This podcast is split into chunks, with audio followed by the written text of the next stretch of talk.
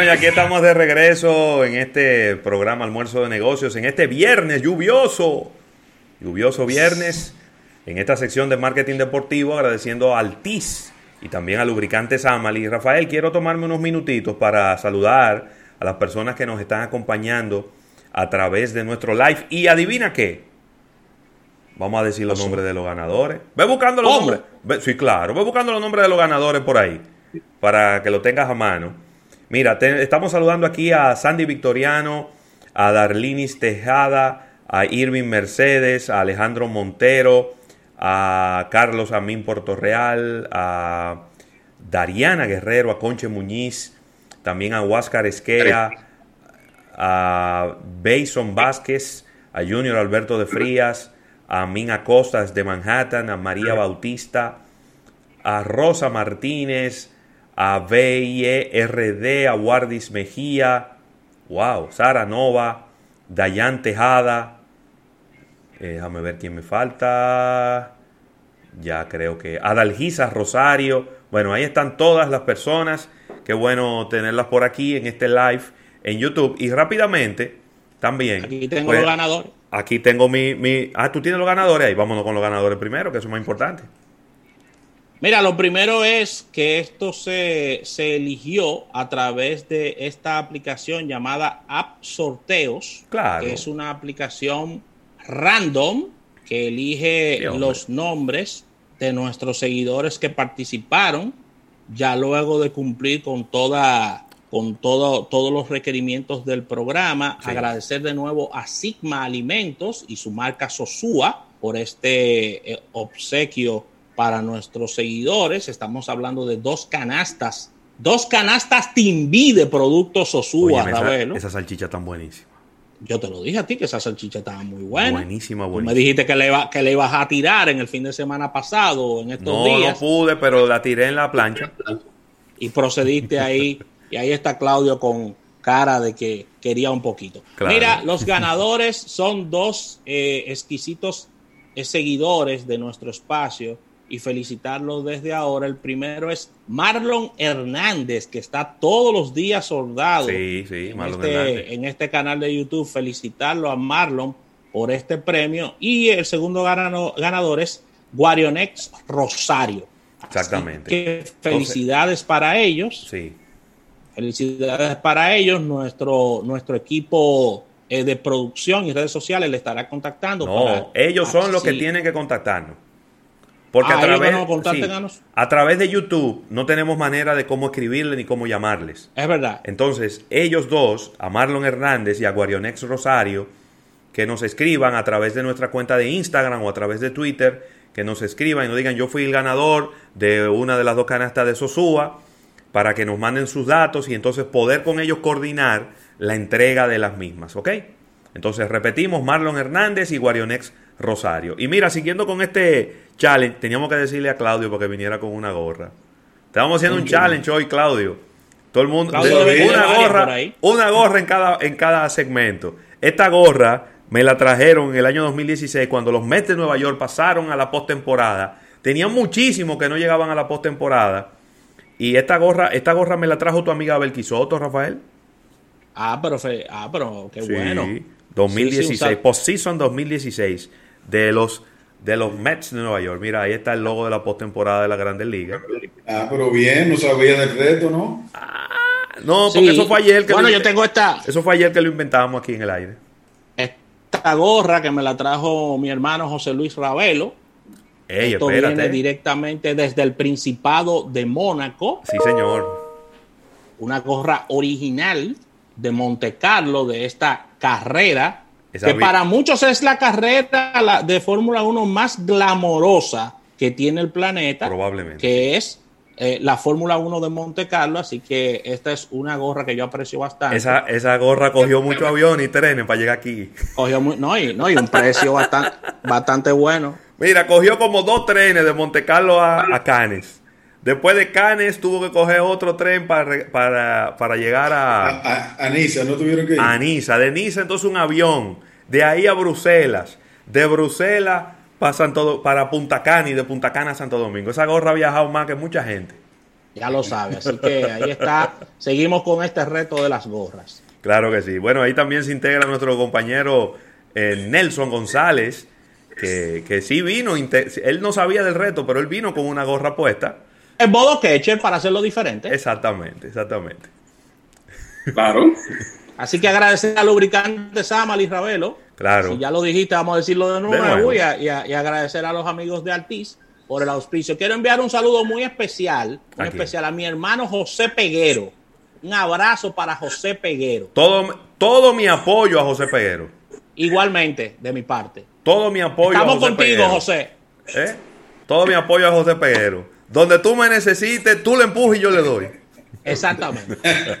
abogado, abogado, eh. abogado, Ravelo. Yo no soy abogado, pero yo puedo ir ahí. Yo voy ahí, yo hago bulto. Yo soy grande, yo me pongo atrás y, hago bulto.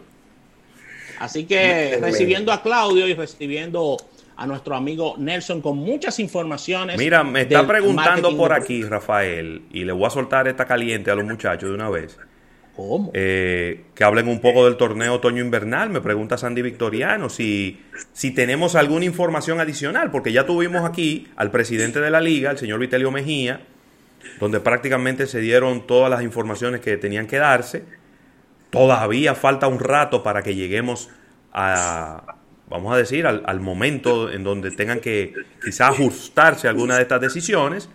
Pero no sé si ha habido algún cambio, eh, Claudio. Bueno, yo, yo, diría, yo diría para darle el opening a los muchachos y pueden construir en base a lo que voy a decir. Una quizá de las noticias que ha trascendido es que de parte de las nuevas autoridades estamos nombrando a un nuevo comisionado de béisbol, que es Junior Novoa, que pertenecía a la gerencia general de los Tigres del Liceo. Claro. Así que le doy el paso a ustedes. Sí.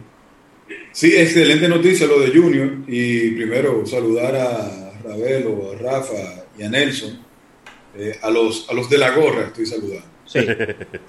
Pero, pero las noticias siguen siendo las mismas. O sea, el, hay una fecha ya puesta para el inicio de la temporada, pero todo eso dependerá del el comportamiento de la pandemia y, y, que, y que puedan copiar los protocolos eh, que ya están funcionando en la MLB y en, en cualquier otra liga, los que funcionen y aprender también de los errores.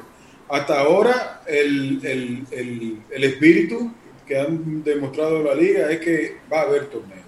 Y eso esperamos todos, pero, insisto, hay variables que no están en las manos de, de ni, del, ni, ni del presidente, ni de los equipos, simplemente de ver cómo va evolucionando todo esto. La última información, como, como tú dices, Claudio, la última información oficial que tuvimos de parte del presidente de la liga es que iba el torneo. Claro. Eh, las noticias que nosotros tenemos es que ellos igual siguen trabajando en, en posibles escenarios para para que el torneo se, se, lleve a cabo. No, la liga de forma oficial no ha sacado otro comunicado eh, variando esa información. Entonces entendemos que, que, nada, que ellos están tratando de buscarle la vuelta. Claro. Sí dijeron, sí dijeron, disculpa Ravelo, sí vi en la prensa esta semana, eh, por ejemplo, el, el, eh, algunos comentarios de, de, de entendidos de, de, los protocolos que van a utilizar pero que ni, ni siquiera de, ni siquiera se le ocurría el, modelo de la burbuja, porque sería demasiado costoso en la República Dominicana implementarlo. Y, poco real, es, poco, real aquí. Exactamente. Sí. Yo te voy a decir algo, ¿eh? Yo pienso que si ya se ha demostrado, y bueno, la MLB ha tomado el control de la situación, ha bajado la cantidad de jugadores que se han contagiado, eh, los juegos han seguido produciéndose de manera consistente, de manera... Eh, hubo que tomar decisiones pragmáticas, como por ejemplo hacer muchos dobles juegos de siete entradas eh, para poder cumplir con el calendario que se había establecido. Te quiero agregar, para, no, para que termine tu... Entre las medidas están también la MLB está sopesando para los juegos finales implementar un modelo parecido al de la burbuja. Ya cuando queden menos eh, equipos que en la postemporada. En la postemporada. sí están sopesando eh, tener ese modelo Sí, eh, y yo creo que y yo creo que es muy saludable porque entre tantos equipos quizá era muy complicado hacer una burbuja. Ahora, si ya la MLB y, y fue algo que lo comentamos aquí en diferentes ocasiones, si ya la MLB probó que sí se puede, ya tropezó, ya tuvo la experiencia, ya corrigió sobre la base de la experiencia y ha seguido adelante, yo creo que todos esos aprendizajes, si los aplicamos a la República Dominicana, pudiéramos tener eh, pues una idea bastante clara de qué hay que hacer y qué no hay que hacer en el torneo otoño-invernal. Mira, definitivamente yo creo que sí hay cosas que se pueden coger y dejar de lo que está pasando con MLB, pero tampoco no lo podemos engañar. Son realidades y contextos demasiado diferentes de MLB a la Liga Invernal de aquí, ¿no? pero, hasta, el comportamiento de los, de los jugadores. protagonistas de los, de los jugadores va, va a depender mucho el éxito o el funcionamiento del torneo.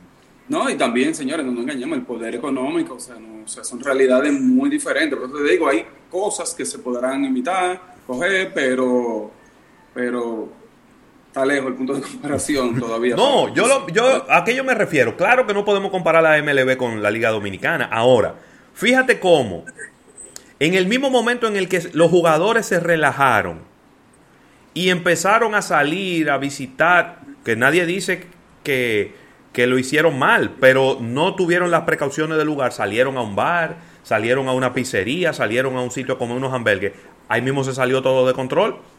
Y, y, entonces hubo un brote dentro de un equipo y ese brote llevó a un brote en otro equipo y prácticamente tuvimos dos equipos fuera de competencia por un, más de una semana. Claro, pero, pero es lo mismo que está diciendo Claudio, también depende mucho del comportamiento. Claro. Sabiendo cómo somos nosotros aquí como sociedad, que que somos muy irresponsables como sociedad, ¿cómo tú controlas que ese pelotero en su barrio no van a salir o no van a... Pero, bueno. Yo tengo, yo tengo una pregunta para usted. Hay que enseñarme, hay que enseñarme cómo... Está difícil. A, a, una pregunta, y eso lo conversamos, lo conversaba el mismo Nelson, lo conversaba Claudio, y, y lo tratamos en, en, en el caso de, de esta temporada que viene, de que cabía la posibilidad de, de que tengamos, Nelson, una temporada con una importante camada de, peloteros que no han tenido la oportunidad o de jugar en grandes ligas o de jugar en otras ligas y tengan la intención de jugar tanto refuerzos como peloteros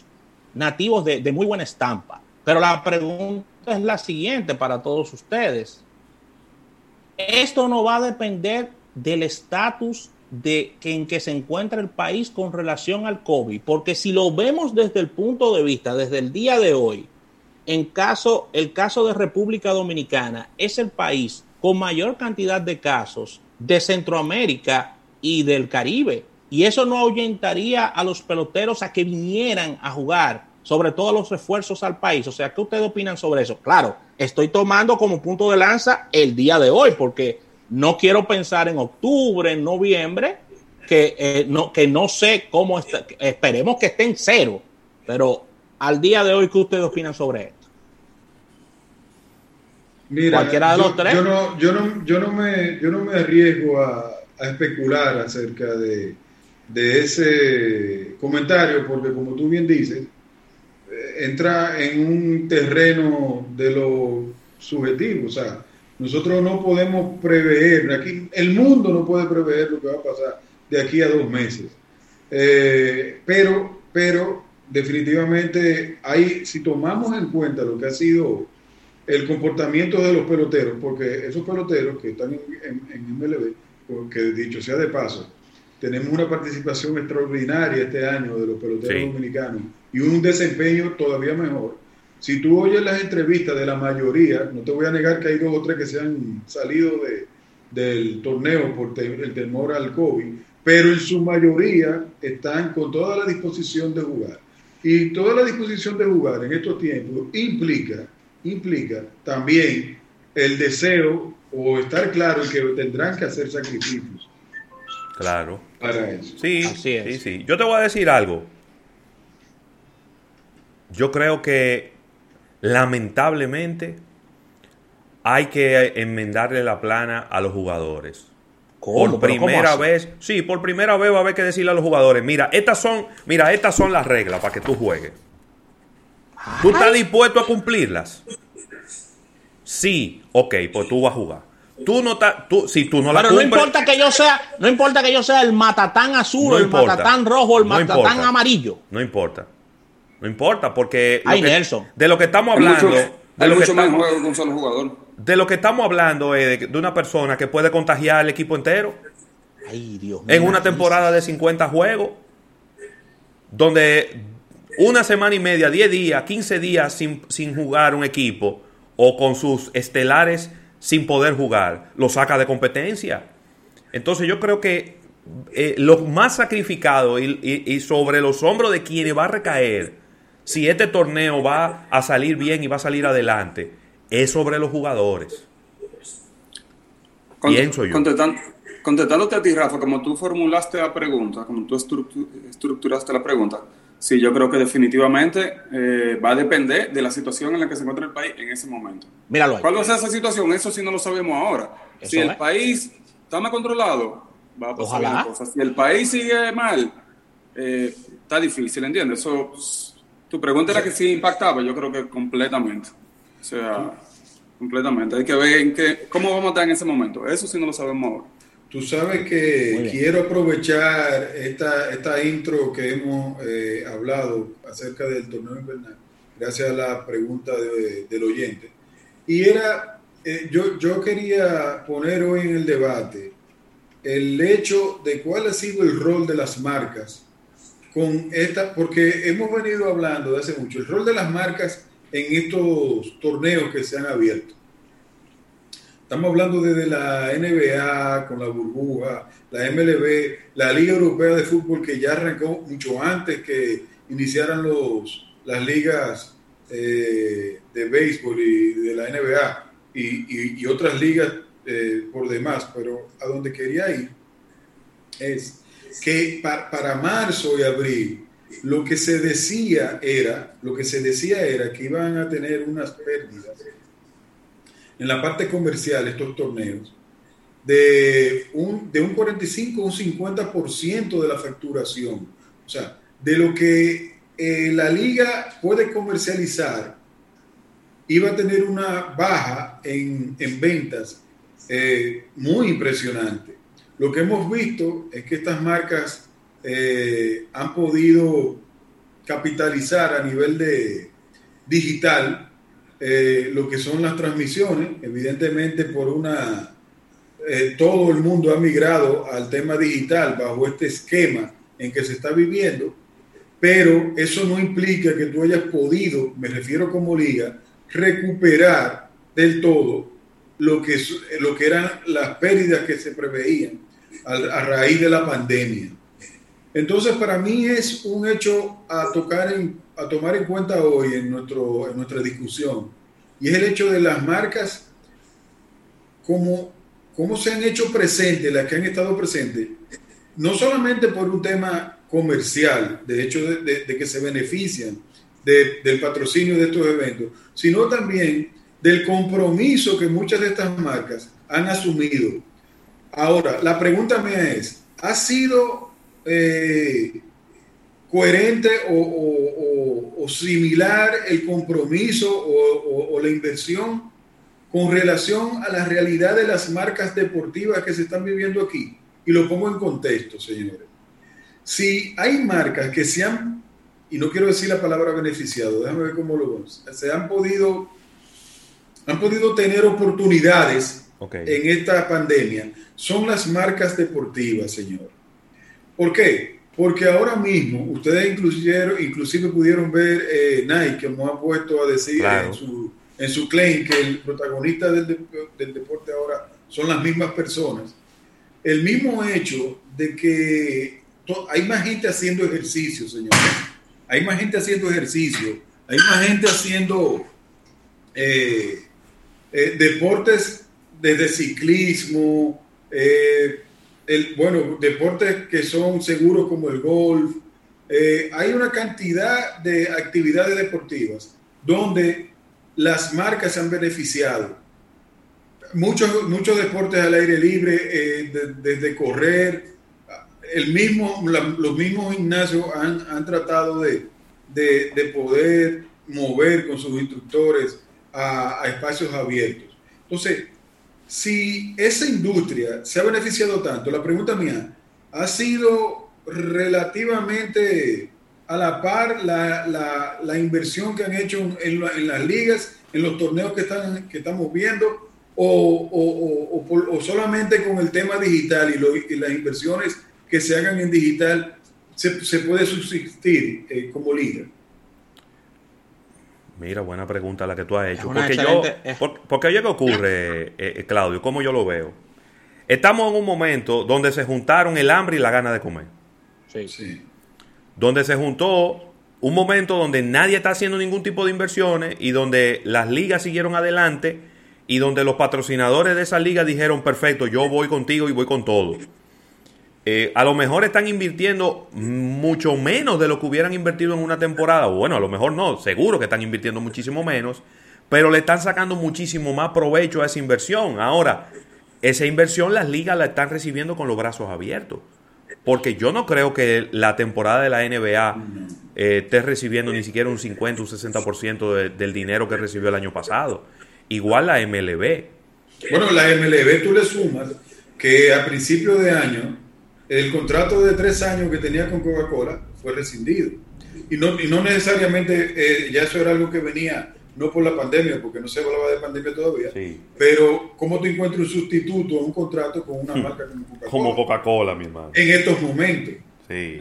Eso, eso que tú dices, Ravelo, de que, de que las marcas están salir como siendo las grandes ganadoras, también eso, eso como que hay que ponerlo como en veremos, porque también hay falta, faltan datos interesantes como seguro están invirtiendo menos, pero también es interesante ver cuál ha sido la respuesta de los fanáticos, cómo están los ratings, ¿entiendes? Que tanta gente está conectada viendo los juegos.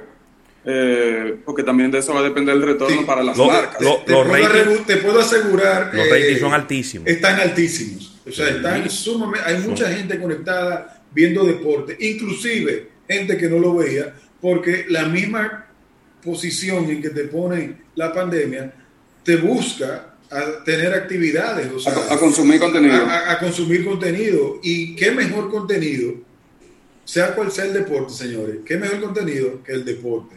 Eh, el, eh, por ejemplo, esta industria deportiva ha podido darle un contenido fresco, va, con todas las eh, limitaciones que te ofrece. Pero, por ejemplo, la industria del cine no ha podido despegar.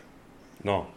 A pesar de que todo el mundo está viendo Netflix, a pesar de que todo el mundo está viendo plataformas de streaming para ver películas, pero para hacer eso hay que empezar a filmar películas, hay que empezar a filmar series, eso no se ha podido hacer. Entonces, por eso es que te digo que la industria deportiva, yo creo, y, lo digo muy responsablemente, la industria deportiva le está demostrando al mundo, y lo he dicho en varias ocasiones, de, de una manera pragmática, cuáles son los movimientos que tiene que hacer el mundo desde el punto de vista de ponerse, de activarse otra vez con todos los rigores del lugar, pero ha sido la industria más eh, dispuesta y, decidida a renovar sus activaciones. El mundo del espectáculo está cerrado. Sí, sí, sí, sí. O sea, el deporte se ha tirado en la atención del mundo, porque donde tú vas a encontrar el entretenimiento fresco, ¿eh? o sea, en vivo, que no sea en el deporte ahora mismo. Así mismo. Mira, eh, jóvenes, tenemos, tenemos que despedir el programa porque tenemos un break todavía pendiente. Podemos seguir en, eh, por aquí por YouTube, eh, pero tenemos que despedir en, en la radio. Así que agradecer a Lubricantes Amali, también al TIS por esta sección de marketing deportivo y agradecer a la Asociación La Nacional y a CCN y sus supermercados nacional por el patrocinio de nuestro programa en el día de hoy. Los que nos están escuchando a través de la radio, pues pueden venir para la aplicación móvil o pueden venir para el live que estamos haciendo en YouTube. Y por aquí seguimos hablando de estos temas de deporte, porque yo también lo voy a ver desde un punto de vista proporcional ahora, lo de las inversiones de las marcas. Así que, jóvenes, eh, seguimos por aquí en YouTube. Así que, Nelson, disponga usted de los controles. Toda historia tiene su origen. Me faltaba todavía un break comercial y le pedí que lo pusiera al final. Ahora, ahora yo haciendo un cálculo, vamos a suponer, si el mercado publicitario se ha reducido, vamos a ponerle un número, en un 50%. Entonces, si a lo mejor. No, es más o menos, el número está, el, número no está lejos. No, por ahí anda. Por ahí, yo, lo que pasa es que obviamente uno no tiene el número exacto, pero puede ser un 55, puede ser un 45, pero vamos a ponerle un 50. Nike, a lo mejor, de lo que iba a invertir, no invirtió el 100% en la NBA, por poner un caso en particular. Imaginemos que, que invirtió el 70% de lo que iba a invertir en la NBA. Si tú te pones a calcular, Nike está invirtiendo muchísimo más proporcionalmente de lo que iba a invertir en la liga.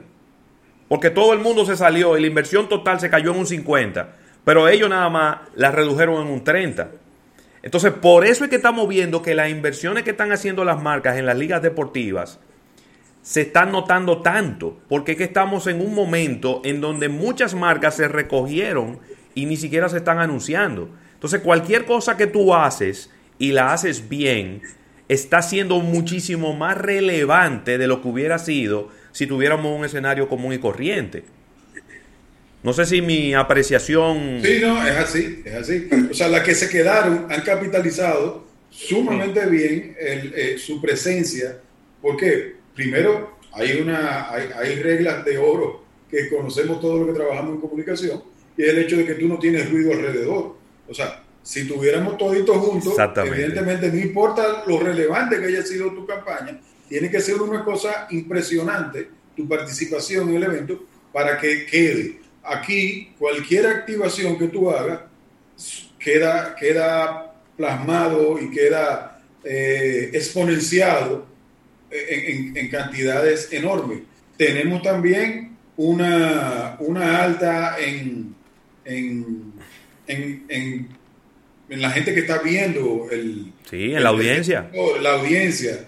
Eh, es una cantidad de, de, variables positivas. Y por eso era que quería traer el tema, porque pienso que a diferencia de Nike y de Under Armour y de varias marcas deportivas y Banco of America de, de Estados Unidos, que son los tradicionales que se han quedado, y ya sea, vuelvo y repito, ya sea por apoyo, por beneficio por compromiso con el deporte, se han mantenido, tal vez con una inversión mucho más moderada, pero han mantenido el apoyo a las ligas.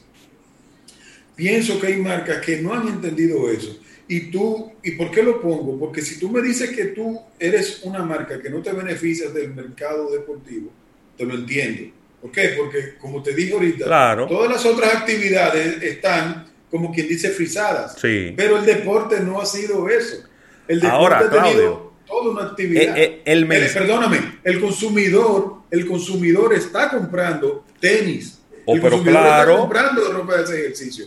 ¿Por qué? Porque al final, inclusive hasta el que no hace ejercicio, porque todos vivimos en ropa de ejercicio porque no salimos. En chol y tenis. Mira, y yo te voy a decir algo, y esto es un mensaje que quizá tienen que analizar las marcas que han invertido en el béisbol y que han invertido en los torneos de baloncesto que se hacen en la República Dominicana y en los de voleibol y en los que vengan.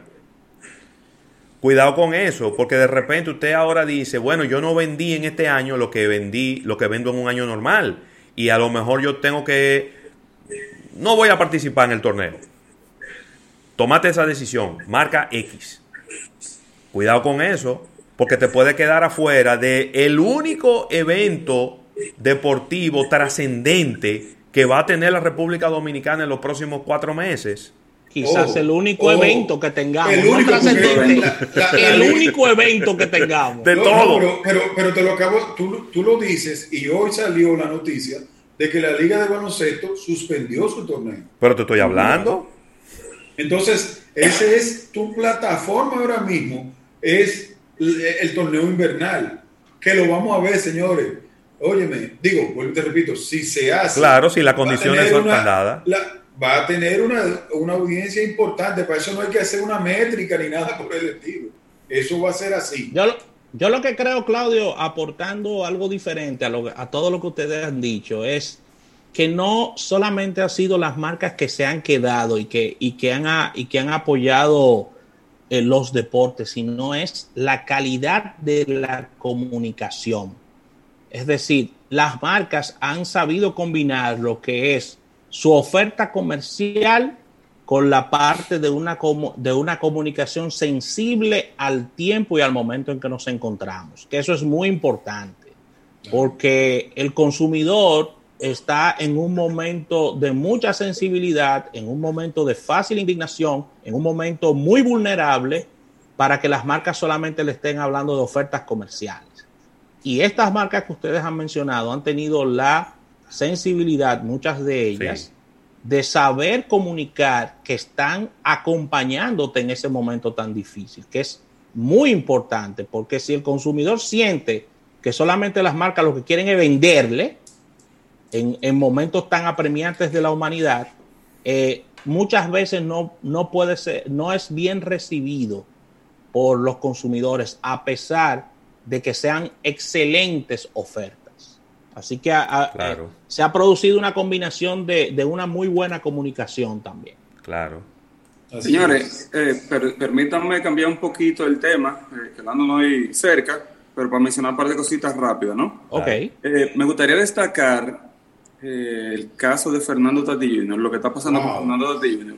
Es sencillamente impresionante. Y me parece también impresionante desde el punto de vista de él como marca. Hace tiempo que venimos hablando de la necesidad del rejuvenecimiento de la MLB, ¿no? Y MLB ya hace tiempo que viene apostándole eso, a las figuras jóvenes. Y señores, Fernando Dati se está comiendo los caramelos con eso. O sea, el nivel de protagonismo que está cogiendo ese muchacho es impresionante. Y de hecho ya lo vimos ahora en el comercial nuevo de, BMW. O sea, ya está dando, en su segunda temporada, está dando pasos importantes. San Diego ya está hablando de, la, de su extensión de contrato y que tienen planes de que él se quede en el equipo a largo plazo. Y definitivamente ese, muchacho hay que darle un seguimiento muy de cerca a él como jugador y como marca, porque el carisma que ese muchacho tiene, hace rato que en el béisbol no se veía. Ahora vamos bueno, yo me voy más, yo, me, la voy a jugar, yo me voy más lejos. Si todo sigue como va, él va a ser la imagen del béisbol como en algún momento lo fue Derek Jeter. Mira, yo, me voy más lejos. Hay otro pelotero dominicano que en su segundo año de contrato esté firmando con marcas como BMW, como Fernando Tati. Adidas y Adidas. Yo no creo.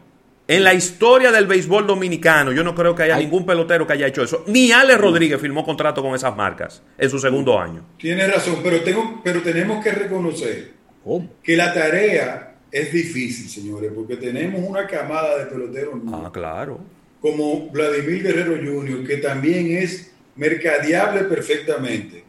Machado, que con todo que le digan que él es, un tipo mercadeable perfectamente. Fernando Tatis Jr. dice, lo está demostrando ahora mismo. Hay una, eh, eh, Juan Soto, o sea, tenemos un batallón de peloteros ahora mismo. Que las marcas y tú estás mencionando lo de posición, pero hay unos pitchers que jóvenes que están acá. Pero yo no, yo no quiero que ustedes olviden una labor muy importante en todo eso, ¿eh? Y es la labor de la gente. No, está claro.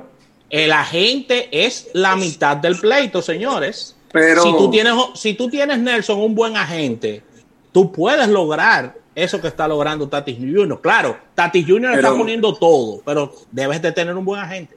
Totalmente, totalmente. Es un conjunto de cosas que se tienen que dar. Y lo interesante es que a Tatis Jr. se le está dando. Porque si bien Claudio, Claudio mencionó una serie de jugadores jóvenes que toditos están rompiendo la liga y toditos van a ser el futuro de, la, de la MLB. Pero el, a lo que yo me refiero, el carisma que tiene Fernando Tati es invaluable. Es invaluable porque, por ejemplo, tú tienes un Manny Machado jugadorazo, pero Manny Machado se ha demostrado que no tiene el carisma, por ejemplo, que tiene el mismo Fernando Tati.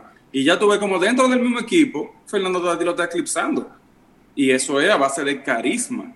Eh, y, no, dice, no diciendo que es el mejor jugador, pero cuando tú te pones a sumar todos los elementos que él tiene de talento y de carisma, lo convierte en una ficha demasiado atractiva. Entonces, Nelson, la parte quizás farandulesca de todo esto es, y me surge la pregunta, entonces, Fernando Tatis definitivamente anunció su retiro del béisbol de la República Dominicana.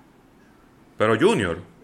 Tatis Junior, claro, Tatis Junior. ¿Y por, qué él va, ¿Y por qué tiene que anunciar su retiro? No? Por lo que le pasó a su papá. Él lo dijo, yo no juego más pelota aquí. No, pero eso son, eso se llama, eso, es la, eso es la Play, es un oh, momento caliente. Es un momento caliente. hay que ver qué puede pasar. Yo creo que él tiene un malestar con las estrellas orientales y es entendible. Muy grande. Yo creo que las estrellas, si fueran inteligentes, lo cambiaran por otro jugador, porque probablemente él con su pero con su más, que, más que por eso, más que por eso, yo veo difícil que él vuelva a jugar por todo tiempo por el valor que él está cogiendo como jugador. Claro. O sea, difícil que cualquier equipo, difícil que San Diego deje que ese muchacho juegue ahora mismo, y más cuando ya ellos están hablando de que están formulando un contrato a largo plazo. O sea, eh, pero aquí viene el odioso pero, pero lo que se van a jugar son 50 jueguitos, 60 jueguitos este año, Nelson. Entonces tú no quieres que ese muchacho se oscide sentado en su casa. Sí, sí, no, pero acuérdate que también el año pasado él tuvo lesionado. Es verdad. Eh, ¿Tú entiendes? Es verdad. Mm, yo no, yo no creo, yo no veo que San, que San Diego que ese muchacho juegue Entonces, para Nelson, Nelson y Claudio, Déjame ponérsela difícil ustedes, que a veces me gusta hacer. No, pero si tú vas a finalizar con tu fuegazo. No, no, no, porque no, porque no es un fuegazo. no, es pero, un tema de... pero es que antes de que termine así, yo estoy dispuesto a que tú tires el fuegazo. No, no, porque tengo atención. Que anunciar, a, tengo que y a Nelson le va a gustar. No, no, tenemos que, hablar del, tenemos que hablar del pulso de los compadres. Pero espérate, que esto es, una, esto es una respuesta rápida. Eso son preguntas rápidas. Además, no hay tiempo, ya nosotros no tenemos tiempo aquí. Pero espérate, esta es una respuesta rápida. ¿Cuál es mejor? ¿Juan Soto o, o este muchacho. Eh, o Tati. O Tati. Junior. Yo creo que todavía como jugador Soto le lleva le lleva el guito adelante. Yo creo que todo, yo creo que al día de hoy Soto, por lo menos desde mi punto de vista, es el mejor jugador dominicano ahora mismo en la actualidad. Míralo ahí. lo que pasa es que lo que pasa es que ahí, viene la, eh, eh, esas preguntas tan amplias lamentablemente no me gustan porque tú no me puedes comparar a Juan Soto, que es un Phil, con Fernando Tati, que es un Cioretó. Ahora, yo le voy a responder otra manera. Ahora, si tú me preguntas cuál es mejor bateador, a lo mejor Juan Soto es mejor bateador. Pero a nivel total, defensa y lo que significa para el juego. La nueva métrica. Sí, pero lo que significa para el juego es, que un robo. ¿Cuánto hace ese muchacho en un juego? Y es salvando carrera en todos los juegos. Entonces, yo lamentablemente me quedo con Fernando Tati, independientemente de que Juan Soto está tan ahí. Juan Soto tiene más poder. tú decides la pregunta. yo, te, yo te voy a responder con otra pregunta. ¿Cómo? Porque yo te voy a hablar de lo que a mí me interesa. Si tú, a tu marca, si almuerzo de negocio tiene que mañana elegir, ¿cuál de esos dos voceros? Yo te la respondo de una vez. ¿Cuál de los dos? Fernando Tati. Porque esa no fue la pregunta que él hizo. No, esa no, fue la pregunta que él hizo. Él, preguntó, él preguntó cuál es mejor jugador. ¿Cuál es mejor jugador? yo sé, pero yo por eso dije que iba a responder con otra pregunta. Claro. Ah, pero entonces, entonces, mi pregunta es, mi, respuesta es, señores, que tenemos dos potenciales marcas como peloteros ahí, que hay que cuidarlas, que hay que, que, que el dominicano tiene que empezar a apostar a ellos, ver sus juegos. Las marcas tienen que estar arriba. Señores, son tipos potables los dos, los dos. O sea, estamos hablando, y un Vladimir, o sea, estamos hablando de que hacía mucho, desde mi punto de vista. Antes tú mencionabas a Alex y busca uno con el perfil de Alex en su época. Tú ah. mencionabas a Sammy, o sea, tú encontrabas dos o tres, pero ahora estamos teniendo, y sobre todo de lo que estamos mencionando que son dominicanos, que las marcas le están cayendo atrás. Nelson, me llegó un meme de, de, Vladimir con los Simpsons. ¿Eso fue que salió en un capítulo o es sencillamente un meme? Se me olvidó preguntarle a Vigilio. Tú sabes que yo lo vi también y no desconozco la fuente de eso. No, es decir, no lo, no lo dudo de que él aparezca a Vladimir en los Simpsons, porque Vladimir es un Hall of Fame. O sea, no, me, no, me, extrañaría. Creo que Sammy Sosa ha aparecido en su momento, ¿no? Sí, y Derejito. No, y, y no me extrañaría, ¿no? Claro. Bueno, yo lo vi en las redes de Vladimir, para mí que era real. Sí. Sí. Háblate, Claudio, del el pool de los compadres. Que, anótame. mira, si yo no juego eso, yo voy. ¿Y qué es lo que es el pool de los compadres? Yo, ¿Una mira, de bebedera? Ah, no, Fácil que salgo corriendo en cuero por el campo de golf. Ponte a relajar conmigo. Pues, pues, fíjate, como este año no hemos podido tener nuestro acostumbrado torneo de almuerzo de negocio. Pero se está jugando. Lo que pasa es que no hay permisos para torneos per se. Ay. Por la situación yo este año eh, cumplo 50 años y no quería dejar pasar la oportunidad de volver a organizar un evento, lógico, no de la magnitud del evento que hacemos con almuerzo de negocio, pero sí con las mismas intenciones. No es un torneo, es un pool. Pero ¿qué pasa? En este año eh, se unió, se, se, unió mi deseo. Eh, de hecho, fue una idea de él el que le pusiéramos ese nombre y todo eso. Eh, mi compadre Antonio Sánchez, que ustedes saben que somos amigos de que tenemos seis años. Ya claro. O sea, es un hermano. Y él cumple en septiembre y yo en octubre. Y lo que hemos dicho es, decidimos hablamos con nuestro amigo Carlos de Linares, que es un gran oyente del programa, siempre nos escucha, así que no tiene que estar Un abrazo para él. Y nos dio todo el apoyo posible para que hiciéramos el pool de los compadres el 3 de octubre en Ocean Ford. Ahí está. Bueno, mi participación ahí dependerá de si yo vine va o no. Yo vine vaya, yo hablé Pero yo vine que lo organice. Yo, yo, ni me, yo, yo, eh, yo vine que me está colaborando. Claro. Entonces, eh, eh, le cuento rápido para que los amigos que juegan golf, esto no es un cumpleaños cerrado, es un cumpleaños que por eso le puse el concepto de pool. La idea es que se va a pagar mil pesos de pool, 500 pesos para rifarlos entre los ganadores y 500 pesos para rifarlos, donarlos a la Asociación de Cádiz del Este eh, por la difícil situación eh, que están viviendo, sobre todo lo de Ocean, que ahí es que se va a hacer el, el, pool. Y eh, la tarifa, eh, nosotros no vamos a, vender la salida, simplemente se le compra con el precio especial que nos da Carlos, que eso todo eso se seguirá anunciando ya en las redes. y es un cumpleaños sin fines de lucro para cada lujo. Pero, pero, pero la idea de, todo esto es que lo que lo, lo, anuncio aquí públicamente, tú dirás, bueno, pero sí, no. Le pusimos los compadres, porque estos tiempos que estamos viviendo, señores, donde la, la, gente se le está dificultando tanto reunirse entre amigos.